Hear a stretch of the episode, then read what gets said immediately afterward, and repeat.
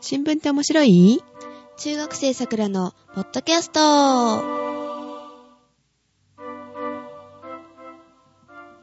この番組は最近気になった新聞の記事を取り上げお届けします。お届けするのはさくらとジェシカです。こんばんは。こんばんは。元気でしたか風邪はすっかり治ったのでしょうかいやー、ずっと長引いてんですよ。あら、それはなかなか、あれですね、インフルエンザの予防注射もできませんね。そうですね。ジェシカは今日受けてきました。あ、そうなんですかで、今年のね、あの、ワクチンはい。は痛くないんですよ。へー、なんかね、ワクチンの種類によって違うらしいですよ。そうなんですか。うん。で、みんなで、あ、痛くないねって言ってたら、あの、お医者さんが、今年のは痛くないんですよっておっしゃってました。へー、去年痛かったです。あ、痛かったですかはい。え、去年受けたの去年、一昨年なんか痛かったんですよ、前。うん。受けた時。毎年受けるのまあ、ほぼ毎年受けますね。あ、そうなんですね。今年は流行するかもしれないみたいなんで、そうですえね。ー皆さんね、早めに受けられた方がいいのかなとは思いますが。はい。ということで、今週、あ、先週ですね。先週の事件、事故、気になった話題、何かありましたか、あの、海外のことなんですけど、あの、テロとか、まあ、空港閉鎖などの、まあ、非常事態宣言が相次ぎましたよね。ああ、ありましたね。テロひどかったですね。はい。まあ、インドでしたよね。インドのムンバイで。あで、まあ、まず多大な犠牲者が出た、インドの、まあ、同時テロ事件ですが、あ、はい。 11月26日にホテル3カ所、駅、病院などで、まあ、銃乱射により市民を殺害して、まあ、しましたよね。うん。、で、まあ、その、もう3日後、3日後、やっと11月29日に、まあ、インドの治安部隊が実行犯を完全制圧しました。 3日もかかったんですね。そうですようね。ん。長いですよね。長いですね。で、しかし、まあ、その、テロの被害は、インド史上最悪で、うんまあ死者、死者数はうん少なくとも195人以上でしたね。ああ、すごいですね。まあ、すごい、多まあいですよね。まあね、前のあの、911はもっとすごかったですけど、あまあ、インドでこれだけ大きいのは初めてだったみたいですね。あ、はい。日本人の方もいらっしゃったと聞きましたね。そうでしたね。まあ、195人のうちに、はい。そのうち、まあ、外国人は18人でしたよね。うんで、その日本人は、まあ、1人だったんですけど、うん。で、津田さんが、ま、あの、今日、津田さんの葬儀が行われましたね。ああ、そうなんですか。はい。ご冥福をおお祈りした祈いでりしすたいねで。す。まあ、なんかこの方が亡くなったのはもう、あれらしいですね。あの、テロが始まってから、乱射が始まった、チェックインしたてだった時ですって。あ、そうなんですか。で、急にその乱射が始まって、その爆わ破あみたいのがあって、えっと、同僚の方、何人かいらっしゃったみたいなんですけどね、吹き飛ばされて、その時は怪我の状態だったらしいですよ、そうな須ん田さんで。すか。はうん、で、結局はその出血死、あ。出。血多量によるなんかショック死なさったみたいで、うん。怖いですね、かわいそうですね。はい。うんまあ、あの、親とかも、まあ、出張とかで、まあ、海外行くので、人事じゃないですよね。ないですよ。ね。今多いですからね、海外行かれる方ね。はい。うん巻き込まれたらいつやっぱりこういうふうに巻き込まれるかわからないですからねはい。もともとこう割と安全なところだったらしいですよね、はうんい。そうムムムンバイでしたっけはい、ムンバイですね。商業都市商用都市っていうのかなはい。で外国の方が多いなんかはい豪華はなホテルがあるようなとこですってねはい。でそんなとこでまさかテロが起きると思思わないですもんねですよね。えで、はい、うんあの、テロリストの制圧は、はい普通、まあ、十分な予想と計画を立ててから、うんまあ、そういう方法を取るんですよね。うんうんうんでも、今回は、あの、日中に、あの、突入して60か、うん60時間近く、まあ、戦闘状態が続いたんですよ。はーまあ、そのため、まあ、被害が大きくなったみたいですね。うーん。まあね、夜に襲撃っていうかすれば、はい。こう、人質なんかもひょっとしたら助かってたかもしれないとはい。いうことですよね。まあそれが日中。はい。ほー夜か、まあ、未明に短時間でうん。一気に片付けるんですよ。なのに、もう真昼間から60時間もずっと、まあそんな、うん、戦闘状態だったんですずっとやっね。たら、まあ被害も大きくなるでしょう、なりそまりゃす。よね。うん。で、まあ、インド側は、うんあの、犯人の計画が周到だったとか言ってるんですけど、うん言い訳してるんだ。はい。これほど死者を出した、まあ、制圧方法のまずさの責任を、まあ、インド政府は、まあ、問われるでしょうう。ん。でしょうね。はい。で、まあ、インドの政府に、まあ、批判の矛先を、まあ、向けてますよね、国民は。ああ、実際もう夜の方はそっちの方に行ってるんですね。はい。うーん。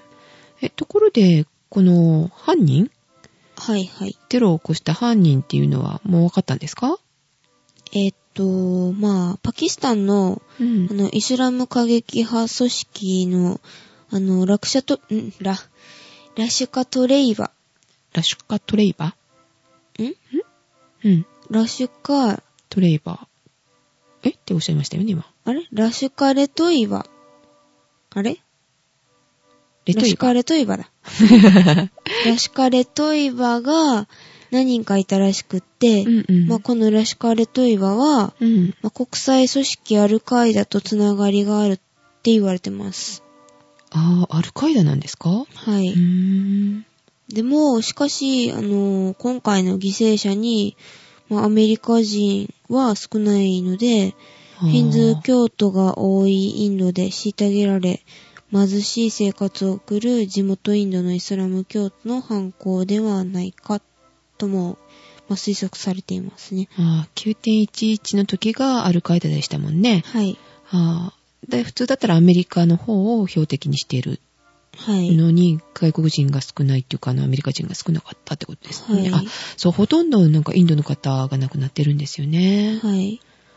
うーんで、パキスタンも関係しているので、うんうんパキスタンのあの政府がはい協力を渋るようなら、うん今はインドの政府に矛先が向いてますが、あ、批判がってことですか、はい批判が、うん批判の矛先は向いてますが、うんもしかしたらパスパキスタンの方のうん政府に、まあ、矛先が、批判の矛先が向けられるのではないか、とか。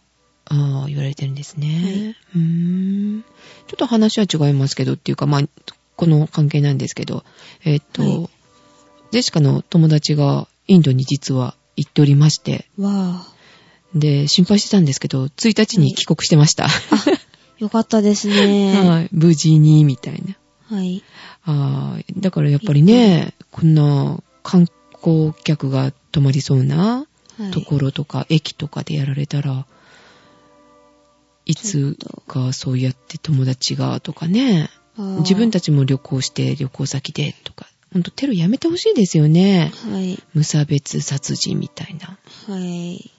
日本どうせするなら、まあ、あの、ピンポイントにちょっと、ええ、ピンポイントに、えっ、と、えいやーと。国会議事堂とか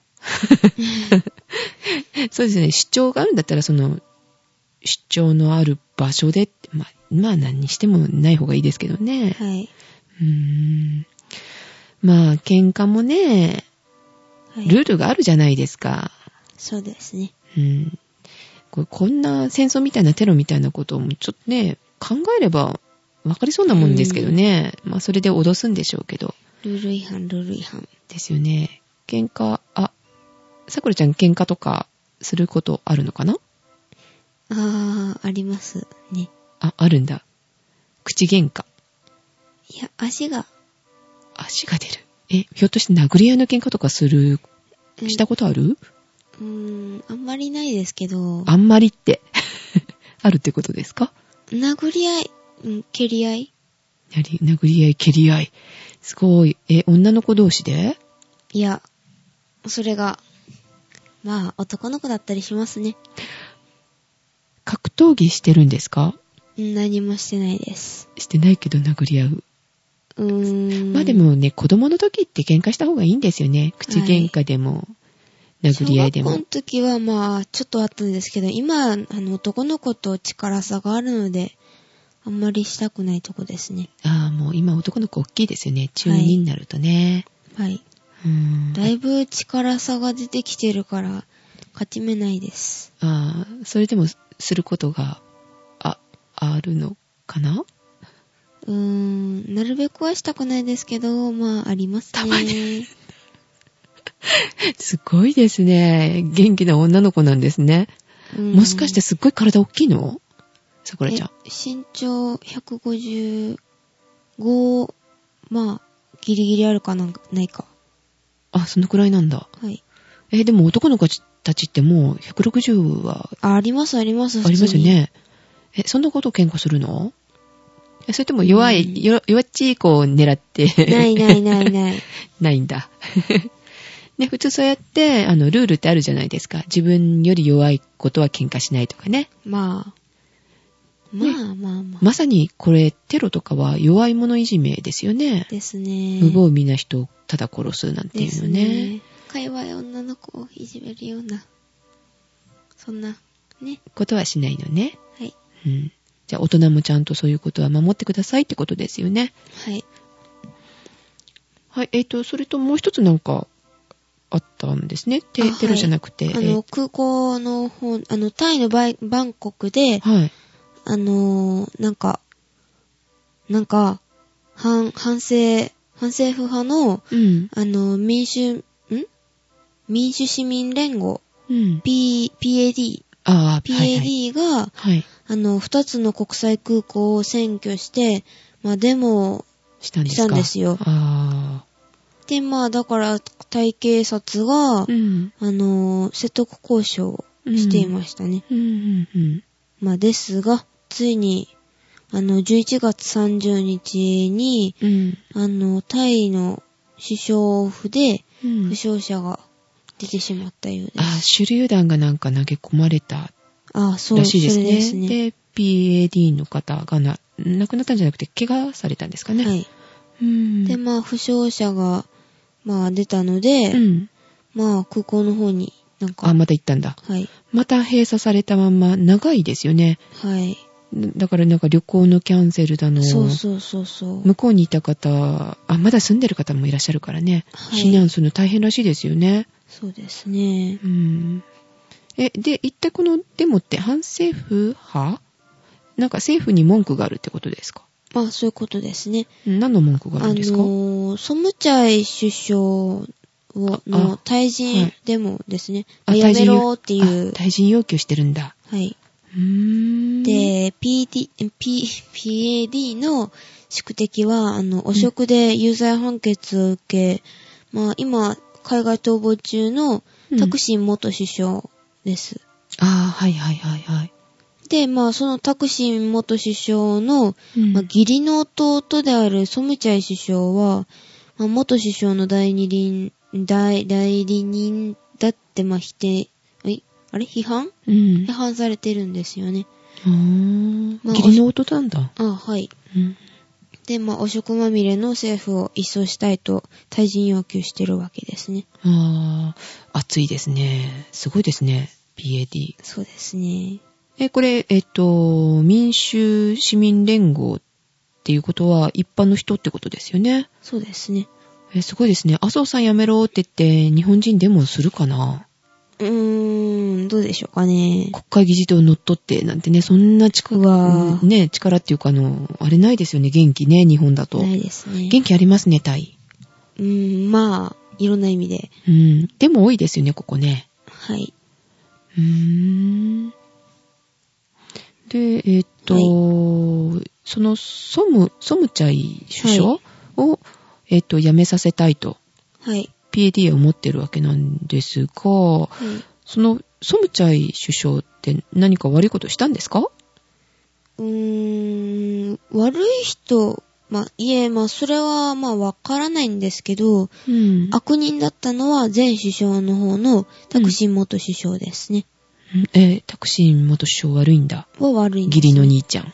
はい。うん。何したんですかで、まあ、元首相は、うん。もともと、まあ、検察、警察官僚で、うん。あのー副業で、あのーなんかシルク販売やうん。不動産、まあ、携帯電話事業で、まあ、してたんですよ、そんなこと。うん。で、その、まあ、そういう事業で、うん。大地の、あの、富豪に、まあ、富豪になったんですよね。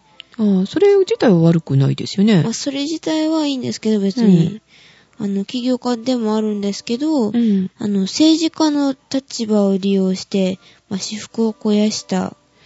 そうなんですよあー政治家にになって、その、その立場を利用して、お金儲けしちゃって、富豪になったってことですか。はい。はまあ、あ。もともと富豪だったんですけど、あれあ、違いますかあ、違う違う違う。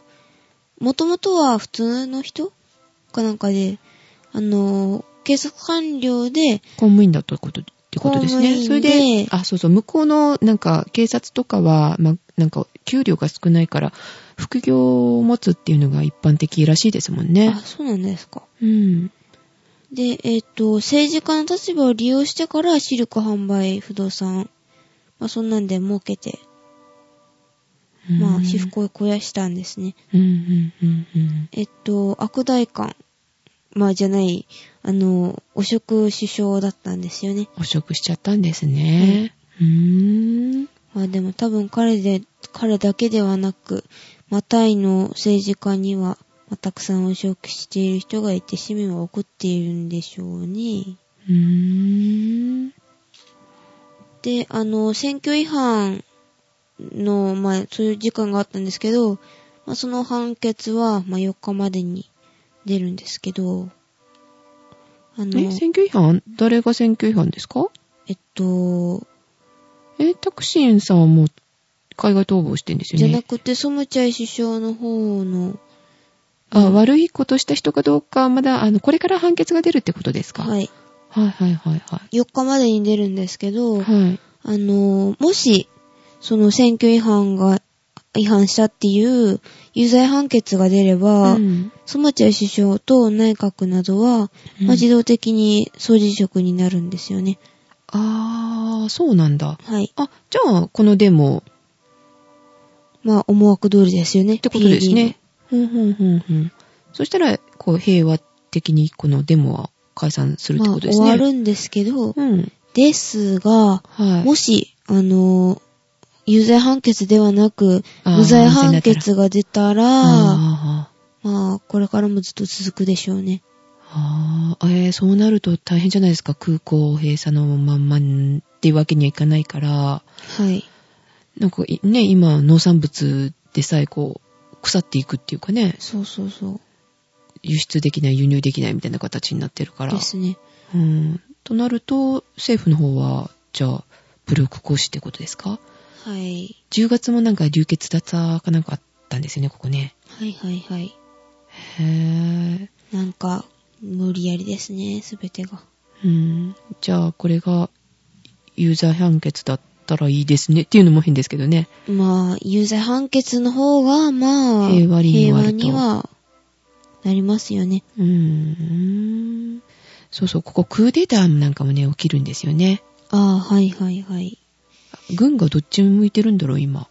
今、うん中立なのかな、今。ですかそうでした。あ、そうですね。うん。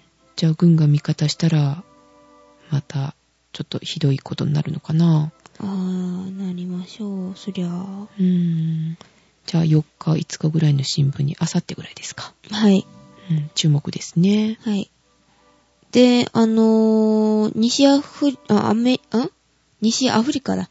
アフリカの、まあ、ナイジェリアでも、あの、イスラム教徒とキリスト教徒の、あの、宗教衝突があって、飛びましたね。はい、えーまた他のとこにもあったってことですか、はい。 300人タ以イ上。タイとは関係ないんですよねあ。、関係ないですね、直接は。うんうんまあ、西アフリカのナイジェリアです。うんで、そこで300人以上の、まあ、死者が、まあ、出たみたいですえね。ー、テロ以上じゃないですか。そうですね。あっちこっちですごいですね。はい。世界中の、まあ、あちらこちらで、そんなことが続いてますね。うーん。なんか平和的な話を聞きたいですね。 はい。あ、じゃあ、あの、国内の方で、ちょっと平和的なものを。ああ、じゃあまったりと行きましょうか。はい。まったりとした話題ありますかあのーまあ、NHK の方、NHK が、あのー12月1日から、テレビ番組を、まあ、インターネットを通じて、まあ、有料ネット配信を始めましたね。えー、昨日からってことですね。はい。うーん。で、このサービスを、あの、NHK オンデマンドって呼ぶんですが、うん。まあ、大河ドラマや、うん。教育番組、ニュースなど、まあ、1本税込みで315円の価格が中心になっていますね。うーん。 NHK のあの受信料収入が、まあ、のい伸び悩んでるんですけど、ああ、今ね、払わない人とかもいるし、はいまあ、まあこれ以上ね、人とか増えそうにないですもんね。うんうん、減る一方なのに。うん。で、あの、今ネット使う人の方が多いじゃないですか。うん、うん、うん。まあ、ネット利用する人が増えてるところを狙って、うん。まあ、利用者を取り込もうってしてるんですよ。ああ、それで、えー増やして、お金を増やしていこうと。受はい。信料だけじゃダメだから、ですか。はい。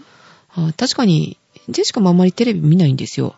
あ、私もよくあの、時間が合わなくて見れなかったりとかありますね。あーうんあ、そうするといいですよね、こういうオンデマンド。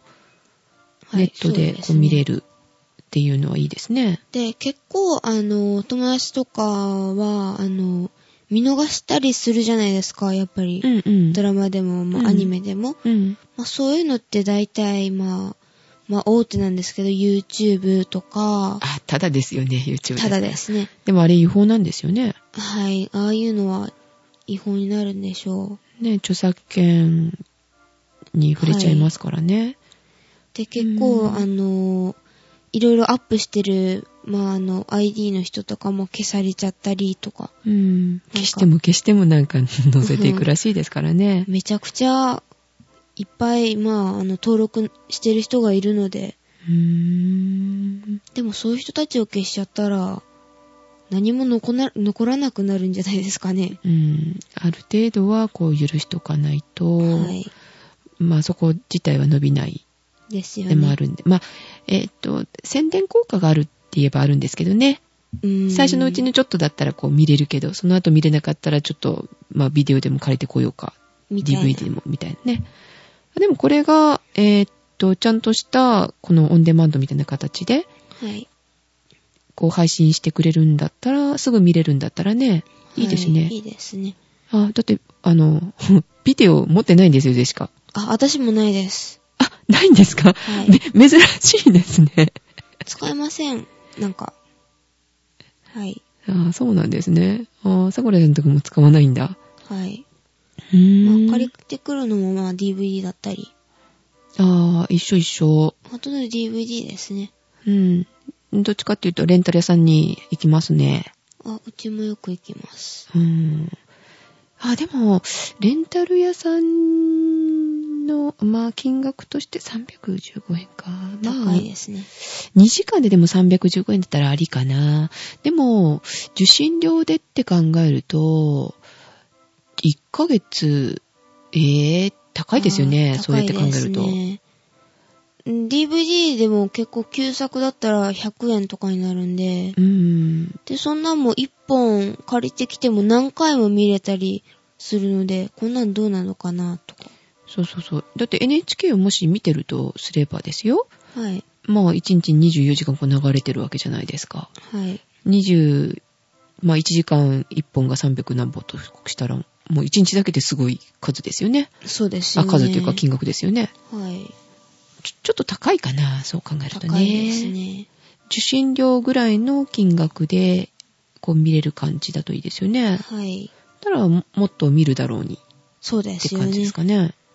まあ、だいたい、まあ、せめて100円とか。ね。うーん、100年の高いかな。ゼシカ的に30円ぐらいにしてほしい。あー。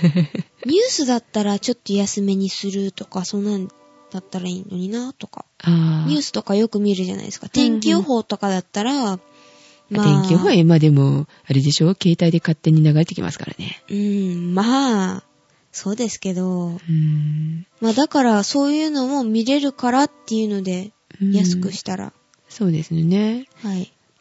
あの、ほら携帯電話みたいに、い上限ここまでって感じで、まあ、何本か見るんだったら、まあ、5000円、一律5000円みたいな。あだったらいいですよね。ー、そうですね。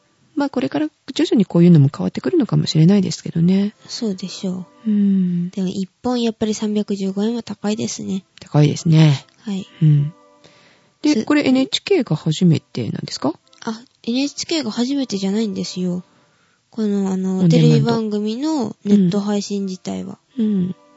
まあ、すでにあの、FOX のインターナショナルチャンネルズが、あの、有線と組んで、うん。あの、FOX オンデマンドとして、まあ、10月から配信事業を始めてます。ああ、優先ね、見ます。見るんですかあ見ますね。でもその FOX のオンデマンドは見てないですね。ケーブルテレビで FOX って見てるから、あー、うん。面白いですからね。面白いですね。うん。アメリカドラマとか、カナダドラマとか好きですね。うん、私もあの、日本のドラマより好きですね。ああ、そうなんですね。日本のドラマってどうしてもね、あーまあまあ、いやちょっとこれはやめときましょうか。はいニュースではないですよね。はい。はい。で、あの、日本が出遅れた理由としては、うん。あの、やっぱ著作権ですね。著作権絡みの処理があったようで、うんあ。の、権利団体に番組出演料の、うんまあ、約10%上乗せなど、まあへ、ーそういう条件で、配信の許可が下りたので、えーこれでも出演者に行く、行くんじゃなくて、権利団体に行くってことですね。ジャそうスですジよャねスラックみたいですね。そうですね。へえ、そんなことしてるんだ。フォックスはなんか、そういう再配信あの、はいテレビ番組の再配信とかっていう権利なんか持ってるらしいですからね。そうなんですか。うん。だからあの、アメリカの方とかはすごい、こういう配信事業、はいはい広がってるらしいですよ。そうなんですか。うん。日本はこれで引っかかりそうですめね。んどくさいですね。うん。まあ、しかし、まあ、テレビだけじゃなくて、うん。まあ、音楽もそうですけど、ああ、ジャスラックとかも。はいはいはい。この権利団体が、まあ、癖者なんですけど、うん。まあ今後インターネットを通じて発展していく可能性を持つ、まあ、音楽、映画、ドラマなどを、この権利団体が、まあ、持つと、なんか、足を引っ張っていくような、まあ、気がして心配ですよね。うん寄生虫みたいですね。なんか。うんねえアメリカみたいにもうちょっと自由度をこう上げてくれた方がいいですよね。。そうですすようね。ん。まあ、大人って欲深いですか らね。はあ、それは日本の大人はってことですかね。うーん。 そう、もう嫌ですね。著作、まあ、著作権ね、やっぱりこう保護しなきゃいけないものもあるけど、もう少しこう、自由にしてあげないと伸びないものってありますからそうですね。うーん、めんどくさいですね、いろいろと。うん、前はテレビね、別にビデオに録画して回して見ても、なんてことなかったのにね。まあ、今は、なんか、 DVD とかもそうですよね。うんなんか焼き回しして渡したら、まあ、法律違反だとか、あ個人でね、楽しむんだったらいいけど、そうですよね。なんかデジタル、はこうはいあれですか、地上、あーデジタルになってからめんどくさいですね。そうですね。なかなか録画もできなくなって。そうそうーん。う。で、まあ、また話変わるんですけど、うんまたゆるい話で、あ、まったりと、はい第2弾、なんでしょあの、リサイクル法って知ってますかう。あー、なんか、ん何年前かやってましたね。えっと、これはその辺に捨てちゃダメじゃないけど、うん冷蔵庫だの、なんだのですだっけあー、う ーん、お金を払って引き取ってもらわないといけないんですよね。そうですね。で、あの、今、リサイクルの方法をうん法律で決められているのは、まあ、さっき言いましたけど、うんあの、大型家電、あ冷蔵庫とかですよね。うん。まあ、自動車とか、ほうほまあ、そういうのだったんですけど、う。うん。まあこれを携帯電話、まあ、デジタルカメラ、音あの携帯音楽プレイヤー、まあ、iPod みたいなもんですね。ああ、はいはいはい iPod とか、まあ、そういうようなのをウォークマンみたいなのとかですね。ウォークマンとうーんまあそういう、まあ小型家電にも、まあ回収を義務付けようっていう、まあそういうことをしてるんですよね。へえ、あ、あ、それが義務化されちゃうんだ。まあそうですね。うん。で、まあ、あの、都市鉱山って知ってますかね聞いたことありますかあー、なんか、えーっと、ちょっとテレビ見たことありますね。ありますかはい、なはいどういう、あれなんですかね。説明してもらってもいいですかあ、はい。 あの、金、金とかレアメタル、まあ希少金属ですよね。はいはいまはあい。そういうものを使って作られている、うん。まあ、あの、小型家電は、まあ、リサイクルされば、んリサイクルすれば、うん。まあ、再利用できて、あのーはあ貴重な資源だと、まあ、そういう考え方なんですけどね。あーはいはいはいはいはい。また、それに使われてる、あのー、何携帯電話に、えーはい結局、金とかレアメタルとかが使われてるわけですよね。そうですよね。ああ。自動車とかもすっごい多いみたいですからね。あの、プラチナとか、あーはい。あ、あれもすごいんですよね。はいあの、パソコンなんかの基板あ、思い出した、そう思なんいで出すしかた。うん。で、その、パソコンをほら、えーっと、古いパソコン引き取りますとかってあるじゃないですあか。、ありますね。あれってまたパソコンとして使うのかと思ったらそうじゃなくて中国に持っていかれちゃうんですよね。あーあー、あで、そこから金出したりっていうかそう溶そうかして、なんかひどい、それの、はい、なんていうんですか、溶かしたその薬品をそのまんま、なんか川に流したりとかいうわあ公害、そっちが問題になってましたけどね。ーそうでしたね。なんかありますね。そういうことが。ああ、そういう、えっと、元々のそのゴミっぽいのをはい。都市鉱山ってことですかうん、まあ、うんゴミ、ゴミって言われたら終わるんですけどね、それで。うんゴミにしないようにしようねってことでそすういねう。ことですようね。ーんゴミと考えるんじゃなくて、貴重な資源という考え方をしたらいいんですよ。うね。ーんまあ、日本は、日本のあの都市鉱山にある金は、うん世界の埋蔵量の、まあ、なんと16%、え、ゴミの中に16%金があるうん、ゴミ、ゴミ、ゴミじゃないですね。まあでも、都市鉱山って結局、眠ってるそのゴミってことですよね。まあ、ゴミの山ですね。ゴミ。にしてしまえば。はい。えーその中に金が16%ですか世界の。世界の埋蔵量の16%ですす。ごいですね。すごいですようね。ん日本結構持ってるじゃないかと、なんかないないとか言って、うん言ってますけど、うん。でゴミに眠ってるんだ、そんなのが。はいへえ。で、銀はもうちょっといいんですけど、うん22%。お、すごい上がってる。結構持ってますよね。へえ、金、銀。次はみたいな。うん、次は、銅っていきたいですけど、うん。まあ、インジウムです。ああ、銅は多いですからね。はい。ああ、あの、レアメタルってことですもんね。はい。インジウム。インジウムって聞いたことありますかねいや、あまり聞かないですけど、なんかそれも、希少価値のある金属なんですね。はい。うん。これが、これが、なんと60%も、せ世界の半分以上持ってるって。あ、それはそうですすごい少ないってことですね。はい。へー。どんだけ持ってんだ、日本って。えーね世界の埋蔵量自体が少なくて、ゴミの中に61%ももう使われちゃってるってことでしょそうですよね。あ、それはゴミにしちゃいけませんね。そうですよね。うん。でまへあー他にも、まあ、プラチナとかあるんですけどね。うん。で、まあ、世界の埋蔵量うのん。 10%を超える金属が都市鉱山にあるんですよね。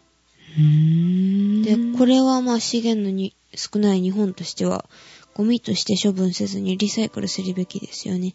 あ、本当に、まさにその通り。そうですよねう。ん。すごいですね。結局なんか資源少ないとか言いながら、持ってんですよ、なんだかんだ言って。うんなんだかんだ言って、まあ、あの、土地の中には眠ってないけど、ゴミの中にゴミ眠っのてる。中に眠ってんですよ。うん、そのゴミを中国なんかに出さずに、そうそう。ちゃんと、その、リサイクルするシステムをきちんと確立していこうとしてるわけですか。へえ。中国にあげてどうするんですかね、もう。うん。そうですね。あの、そのリサイクルの仕方も、さっき言ったみたいに薬品で溶かしてあ、ーねえ、汚染させちゃう、土地を汚染しちゃうみたいなことにならないようにきちんと整備してほしいですね。そうですね。うーん。あ、そういうのが義務化されるんですね。はい。あ、これはいいことじゃないですか。そういうことはまあどんどん義務化してほしいですよね。うん、ですね。はい。はい。まあ今日はこの辺で。はい。もうお眠の時間ですかあ、はい。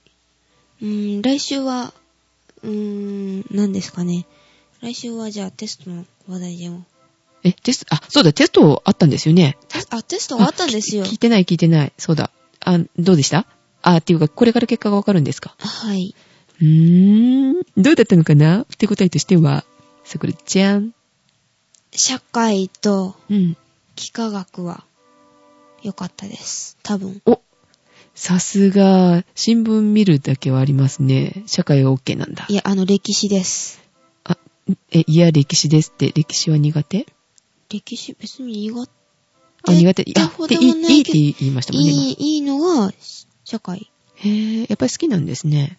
うーん、まあそこそこ。うーん。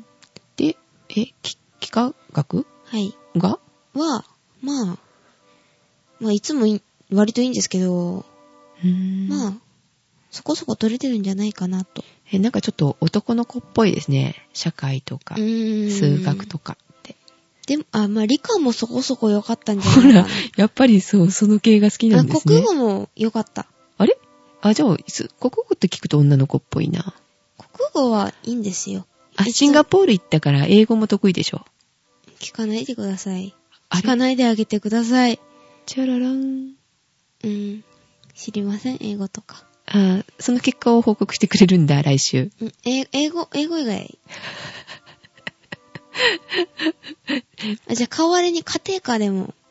あ、え、家庭科、男の子みたいじゃ家庭科ダメなんじゃないですか大丈夫ですよ。